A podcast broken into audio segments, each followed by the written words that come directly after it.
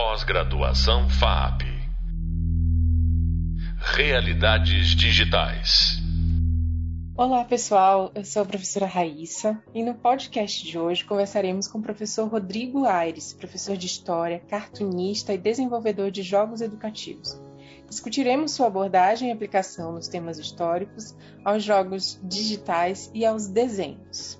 O título do nosso podcast é Educação, e Games e os temas da disciplina que estão relacionados a ele são cultura, cybercultura e narrativas imersivas, que podem ser encontrados no nosso e-book. Vou apresentar então o professor Rodrigo. Como eu falei, ele é cartunista, professor de História na Universidade de Sorocaba, pela Universidade de Sorocaba. Ele é especialista em programação e produção de games pelo SENAC de São Paulo. E o Rodrigo construiu o projeto, entre outros projetos, né, porque ele realmente tem um currículo muito extenso, um, um, um número de premiações e de animações gigantesco que infelizmente a gente não iria poder narrar todos, mas eu convido todos a conhecerem né, o portfólio do Rodrigo. E ele construiu o projeto Gamificação de Sorocaba, que é gamificação em sala de aula, em que os alunos produzem o próprio game através de pesquisas. E o projeto venceu como inovação no concurso da Microsoft em 2012. O Rodrigo estava entre 80 professores do mundo inteiro no Fórum Global em Praga, na República Tcheca. Ele produziu mais de 120 animações entre 2010 e 2012 com temáticas ligadas à história e cultura brasileira. Muito obrigada, Rodrigo, pela sua participação. É um prazer tê-lo aqui conosco. Uma primeira pergunta para você, já é, me antecipando a, a sua, é, ao seu anúncio, né? Você acredita que o desenho, a animação e os games podem traduzir identidades sociais? Muito bem, Raíssa, muito obrigado é, pela, pelo convite, pela participação, a oportunidade né, de divulgar um pouco mais do, dos meus trabalhos. É, em relação a essa pergunta, é, alguma, é uma das minhas metas, né? Inclusive, enquanto historiador, trabalhar a cultura e a arte é, para que tenham a identidade cultural, né? Para que os alunos consigam é, desenvolver algo deles mesmos, né? De, algo que possa também trazer essa a narrativa própria deles com as referências locais é, nesse âmbito, é, a ideia é que talvez a gente não trabalhe necessariamente de cara com games comerciais, mas algo que eles possam estar desenvolvendo. Os games comerciais, assim como os quadrinhos e as referências né, que nós temos, tanto quadrinhos nacionais, os quadrinhos americanos dos Estados Unidos, é, nós temos os quadrinhos europeus como referência da escola de Bruxelas, que é do Hergé, do, do, que é o criador do Tintin, o, os álbuns do Asterix, né, do, do Derzo, do Goscinny, e também uh, os mangás japoneses, né, que é uma narrativa muito conhecida pelos alunos, pelo público. E são referências que nós trazemos e todos eles conseguem colocar a própria identidade, né? Se você tiver um quadrinho é, dos Estados Unidos, eles vão construir a narrativa a partir deles, como super-heróis, né? Do, da DC Comics e da Marvel. Nós teremos ali na, na escola de Bruxelas as referências voltadas ali para a Europa, né? Diretamente ali com o tipo de humor francês, belga, né? Sim. Ah, e, o, e o maior exemplo que é muito conhecido por eles, o mangá, né, que traz inclusive os elementos do folclore japonês inserido dentro deles, o que fez acabar ficando até popular a cultura oriental, né, o K-pop ali da Coreia, e tudo pela linguagem da, dos animes e do, do, mangá. Agora, claro, nós temos aqui no Brasil é, o Ziraldo e Maurício de Souza que nos traz esse, também esse caminho. Só que aí, quando a gente apresenta para os alunos, né, boa parte conhece alguma coisa, eles passam então a produzir quadrinhos, vamos iniciar assim, quadrinhos, mas que sejam referentes ao próprio, ao próprio é, ambiente deles. Por exemplo, se eu fizer uma oficina de, história da cidade, por exemplo, em quadrinhos, eles vão lá construir a narrativa colocando lá a igreja, a festa do local, né? E dessa forma eles vão podendo é, trazer alguma, alguma coisa própria, né? Isso, isso já estimula essa questão da identidade cultural. É, por exemplo, aqui na nossa cidade, no interior de São Paulo, é, nós temos é, festas tradicionais, então é, uma, uma cultura miscigenada assim com, com, com, o povo do Japão, com o povo da Itália, com o povo da Espanha, e todos eles hoje né, têm suas é, referências, né? Então, quando os alunos conhecem a si próprios, eles começam também a desenvolver o próprio, o próprio trabalho, assim. Inicialmente falando de quadrinho, tá? Mas eu já vou entrar no, no assunto do, do game também. Incrível, professor. Perfeito. É isso. Fale um pouco, então, professor, por favor, da sua experiência com esse resgate de elementos históricos e culturais locais através de ambientes imersivos. Então, quando eu, eu comecei a, a fazer os quadrinhos para dar aula, eu também tinha essa preocupação, né? E logo daí comecei a produzir os desenhos animados e mas alguma coisa assim incomodava um pouco porque não existe uma imersão quando você prepara algo pronto, sabe? Você pode até criar clímax na história, construir narrativas que sejam interessantes para dentro da história, mas não conduz o aluno para uma total imersão. Eles não vão se descobrindo. Eu tinha esse problema, então eu, eu tive um, um, uma percepção disso. Uma vez, quando eu morava lá em Ilha Bela, eu dava aula na Ilha Bela e conheci um, um, um aluno lá, né? Tinha um aluno, inclusive, que fazia muita bagunça. E tinha um dia lá que quase faltou todo mundo, que era tipo feriado, assim, é, entre feriado. E eu falei com ele assim, né? Ah, conversar com você tal, você tem problema, né? Disciplina, né? É, o que, que você gosta de fazer, né? Ele falou, ah, eu gosto de jogar videogame. Ah, legal, o que, que você joga? Eu falei, tipo, FIFA, é... jogo de futebol, é carro, né? essas coisas. Não, ele falou assim, eu jogo Final Fantasy. Final Fantasy é um jogo da Square, é, é, é um jogo de narrativas, assim, de RPG, né? difícil, a história é complicada. Eu fui, ele pegou, pegou, sentou comigo lá e contou toda a história do Final Fantasy. Né? E é um, um jogo bem complexo de história. Assim. eu falei, como é que você sabe a história do Final Fantasy não é capaz de falar de aula de história, da nossa história aqui? Ele virou para mim, oh, professor, Final Fantasy é mais legal. E aí eu pensar assim, poxa vida, né? Então como trazer essa, deixar a história legal, né? Isso foi em 2004, 2005. Eu, eu já estava com essa ideia, poxa, eu vou precisar colocar o videogame, né, de, de, uma forma que eles achem legal a história. Tem que trazer o videogame dentro de sala de aula. E essa foi a minha, minha intenção, né? Por, exemplo, vamos colocar uma forma que eles possam produzir o próprio jogo. Né? E assim, a partir do momento que eles conseguirem produzir o próprio jogo em sala de aula, não é nem na programação, é questão de criação de level, design, criação do, do o estudo da história para construir o, o, jogo. Assim, eles vão construir um jogo que cada fase, né, cada grupo vai fazer uma fase e aí eles constroem essa narrativa que vai ter essa imersão, porque vai ser um produto final que vai ter, que é o jogo em si.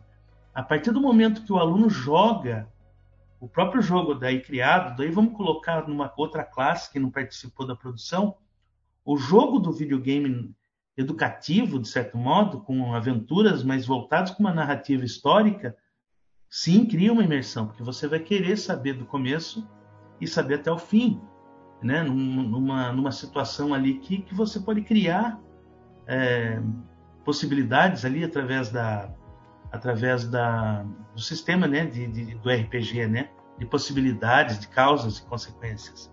Então é dessa forma que eu consigo trabalhar a imersão deles através do videogame, através da produção de games em sala de aula. Fantástico, professor. Fantástico. Então veio de um aluno né, que falou que é. o, o, o, modo de aprender é mais legal. É né? mais então, legal. te estimulou também a aperfeiçoar as metodologias. Com isso, professor, eu te faço uma terceira pergunta. Há uma preocupação em, em, contrastar o local e o global a partir das nossas referências ou das referências do público? Né? Você já falou um pouco disso, da, da questão né, das nossas referências externas, americanas, enfim, mas há essa preocupação? Você nota que há, além da sua preocupação, mas outras, outros produtores comungam dessa participação de um contraste global e local? É, essa é um, na verdade é um grande desafio, né, que nós mesmos professores estamos enfrentando, porque nós estamos recebendo materiais já prontos, né? Inclusive, talvez seja até uma das metas, né, que é criar um plano universal é, de material pronto. A gente já constrói daí, por exemplo, um, a gente compra uma, um produto já vindo de, do, dos Estados Unidos, por exemplo, ou mesmo do Japão, mas construindo a identidade deles para a gente, né? Então é aí, que entra essa nossa nossa história aqui. A ideia de construir, fazer uma produção nacional voltada para nossa própria história, para que nossa própria história para trabalhar a identidade cultural dos alunos para que também essa experiência seja replicada em outros países. Né? Então, assim, a gente vai também fazer o mesmo caminho deles. Isso. Ou seja, né, a gente constrói aqui para levar para outros países essa experiência e contar a nossa história também. Né? Perfeito. Da, da mesma forma, de, de, as pessoas conhecerem o trabalho, não de alunos, mas de produtores aqui, que possam trazer um pouco da história do Brasil para outros. assim Aí talvez a gente consiga é, pensar de uma forma global, assim, né? Pode usar até modelos pró próximos, né, do que eles estão acostumados, mas com a nossa narrativa. Sim, excelente, professor. E eu te conduzo então para a próxima pergunta. Como você tem sido demandado profissionalmente ou socialmente a produzir games e desenhos com background cultural? É, na verdade, acabou que eu é, desenvolvi um canal no YouTube que promove minhas aulas em desenho animado, né? E ali eu consigo estar tá dinamizando e, e, replicando também um pouco do trabalho que eu faço, que é no meu canal Barão do Pirapora, né? E ali eu promovo um pouco da história, aulas de história, principalmente que é o foco, educação ambiental, e, e dessa forma também eu trabalho muito elemento, muitos dos elementos da cultura tradicional paulista que nos coloca ali como também é, à frente dessa identidade, né? O que acaba construindo também essa essa ideia da cultura caipira e caiçara, né? Que nós temos aqui em São Paulo e através de desenho animado, através de, de, de recursos assim é, lúdicos, né?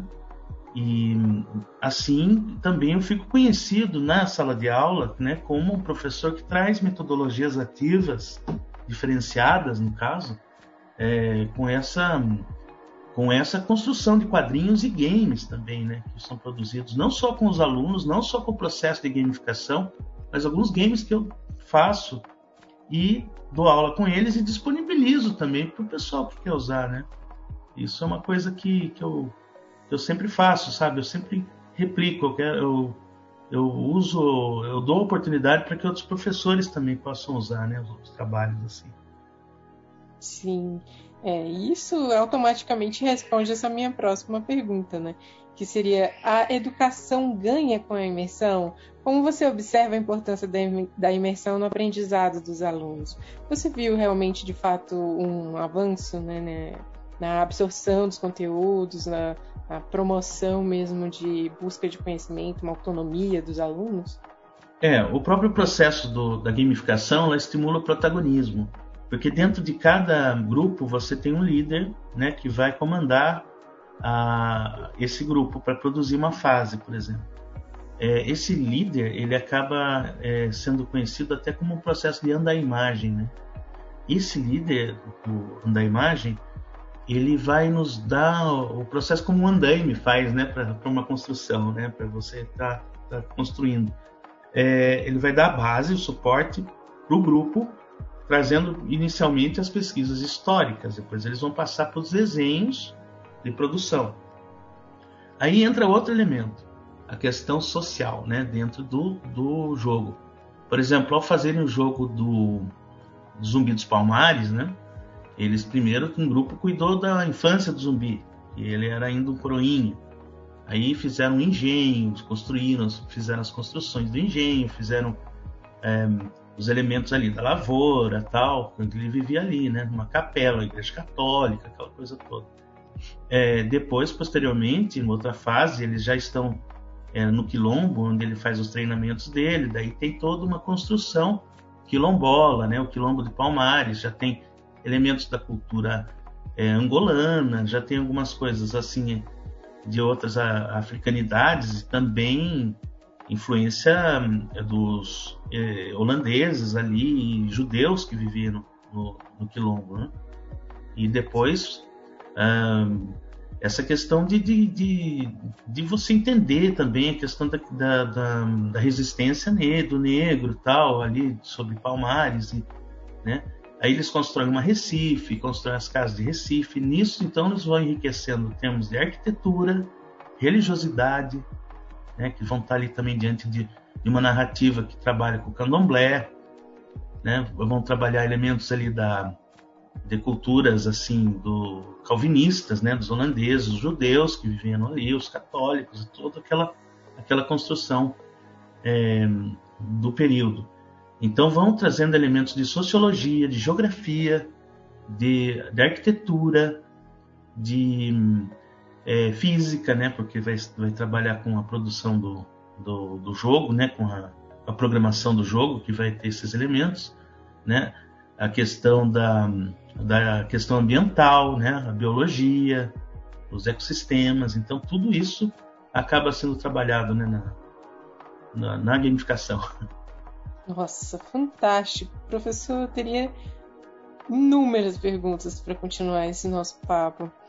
É, mas valorizo muito o trabalho. Queria só relembrar que o professor ganhou um, um, uma honraria, foi honrado com é, como o defensor do nosso patrimônio histórico, né, professor?